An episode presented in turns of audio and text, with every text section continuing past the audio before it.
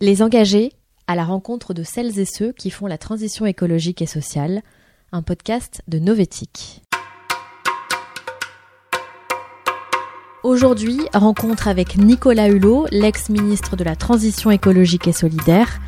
Il entend peser sur la prochaine présidentielle avec sa fondation Nicolas Hulot pour la nature et l'homme qui vient de fêter ses 30 ans.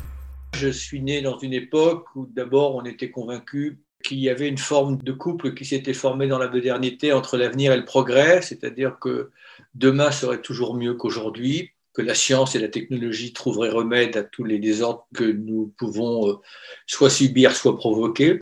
J'ai grandi aussi avec euh, cet amour de la nature, mais ce qui ne fait pas de vous forcément un bienfaiteur et un protecteur de la nature, parce que dans cet euh, amour de la nature transmis par mes parents, et que j'ai dans mes gènes parce que je suis toujours mieux à son contact et, moins bien à son éloignement, je n'avais absolument pas conscience de la vulnérabilité de la nature et encore moins conscience que nous faisions partie de la nature. Donc ça, c'est le constat de base, voilà.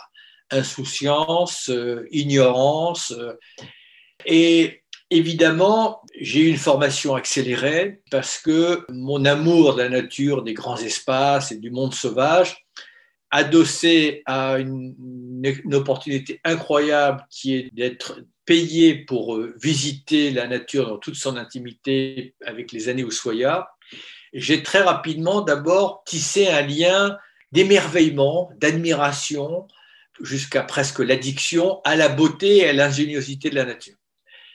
Et j'ai souvent dit que l'émerveillement, c'est le premier pas vers le respect.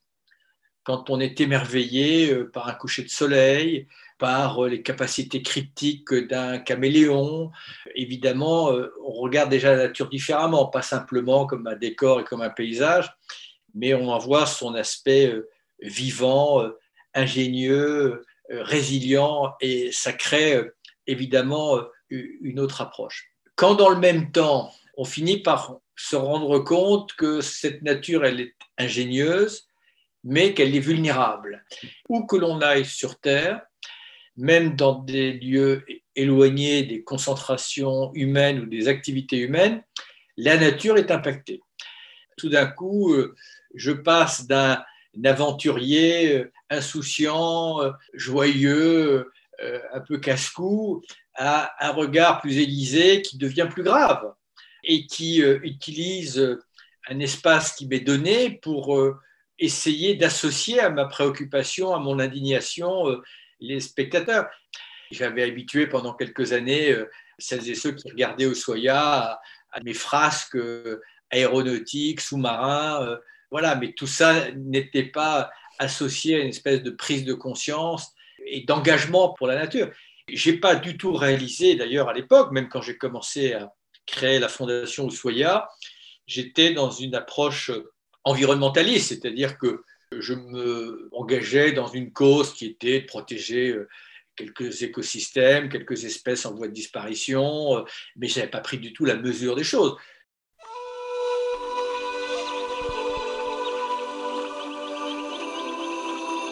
Avec euh, ces tentacules parsemés de petites ventouses, les eaux de l'État de Washington sont surprenantes.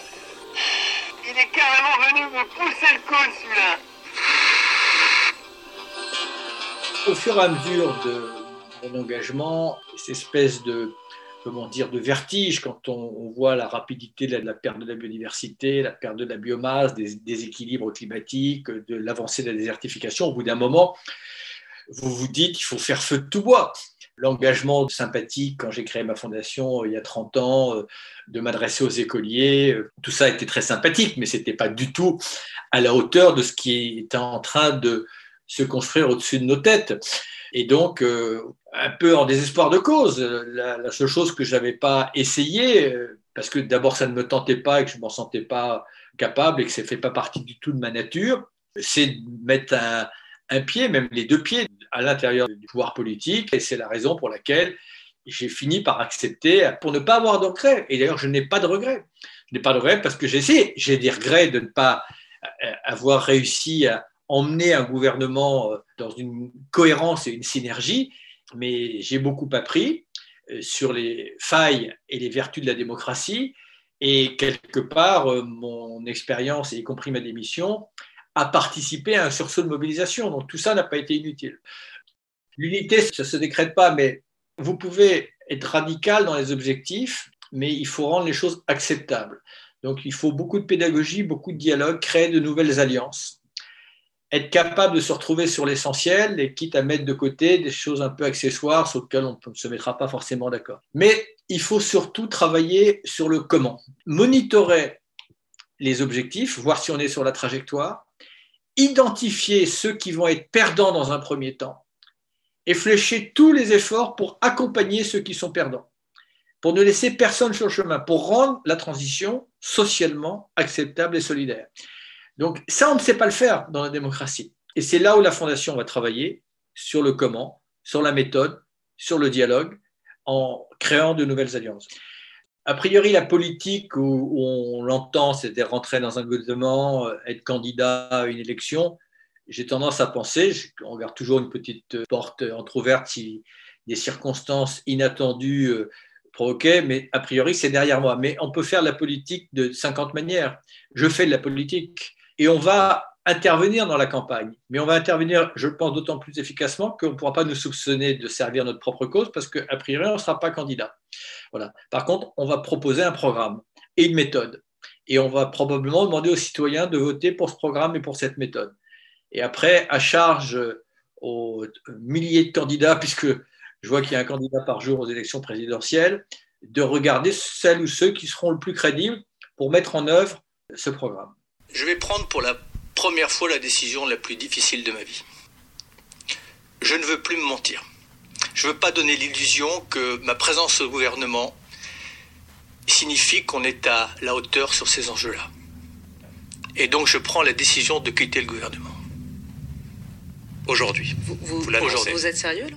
Oui, je suis sérieux. Jamais j'ai imaginé que, en réalité, cet engagement deviendrait ma vie et qu'elle supplanterait toutes mes autres préoccupations et qu'elle déborderait sur toutes mes autres activités, y compris sur ma vie personnelle. La seule chose que j'ai sacrifiée, c'est deux choses, du temps de famille et de la légèreté. Ça m'a donné définitivement une gravité sur le monde. Mais j'ai été euh, en retour bien récompensé par quoi? D'abord, ça donne du sens à ma vie, parce que euh, ça m'a obligé à, mieux connaître la nature, à croiser, à rencontrer des gens merveilleux dans le domaine de la science, dans le domaine du militantisme, etc. Donc euh, ça, c'est très riche. J'ai tendance à penser, euh, de manière un peu caricaturale, mais c'est quand même mon expérience euh, du terrain, il y a deux humanités. Il y a une humanité assez visible, un peu insolente, sans scrupules, qui préempte l'espace public, qui accapare le bien commun elle s'est organisée euh, avec beaucoup d'intelligence, mais pas beaucoup de morale, pour justement euh, exploiter le bien commun, exploiter ses congénères, etc. Alors, parfois, on se dit que toute l'humanité ressemble à ça, c'est un peu désespérant. Puis il y a une humanité, à mon avis, beaucoup plus importante, plus discrète, qui n'est pas forcément en quête de reconnaissance, mais elle se bat au quotidien pour un monde plus protecteur, euh, plus solidaire, et pour illustrer ce que je suis en train de vous dire, dans une forêt, on entend le fracas des arbres qui tombent, mais pas le murmure des milliers d'arbres qui poussent. Et je pense que je me rassure là-dessus.